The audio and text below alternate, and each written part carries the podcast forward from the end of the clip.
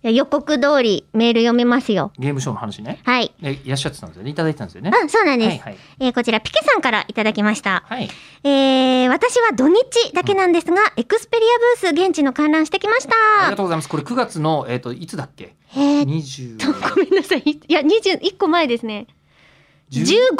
15、16、17、18。そうでしたね。うん。すいません。ありがとでうごござざいいます。ましたよ、いえー私たち出演の吉田久典 XYZ が楽しかったのももちろんとして、はいしてですよとしてですよごめ。んなさい感想はですね恋のペリ騒ぎ当てに来てましたあーこれ あのどういうものかというと、はいエクスペリアのブースでなぜかそのエクスペリアのブースにいるこういろんなあのこうまあいわゆる今あれはああアテンダントって言ってますね。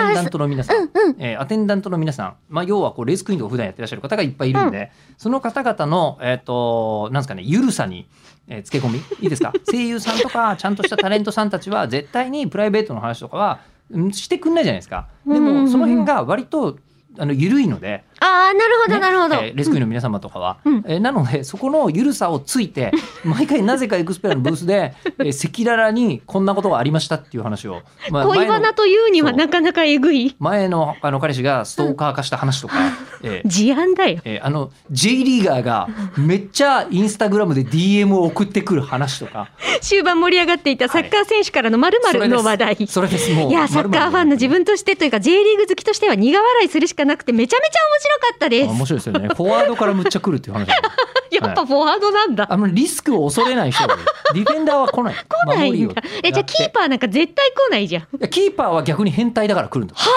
あ、リスクを恐れないっていう意味では一周しちゃうそうなのねうとんキーパーらしいですよ。キーパーは変態だっつって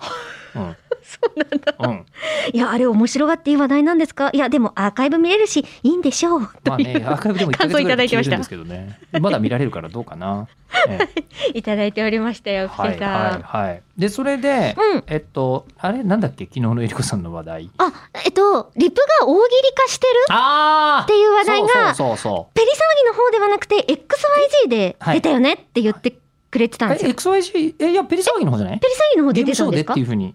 ええそうだったんだ確私かに言った覚えが一生懸命 XYG 内であったっけって考えてたんですけどいやいやいやエクスペリアの、あの、ペリ騒ぎの方で。ペそうだったんだへリ騒ぎの方で。ええ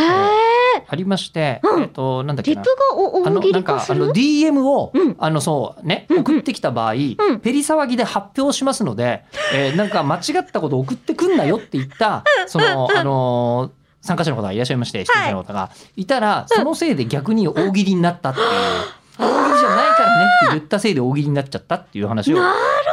えーあの、それどこで晒すんですかでで今結度局どうなんですかねまだ晒してないと思うんですけどえあそこで不愉快だって言ってましたもうダメです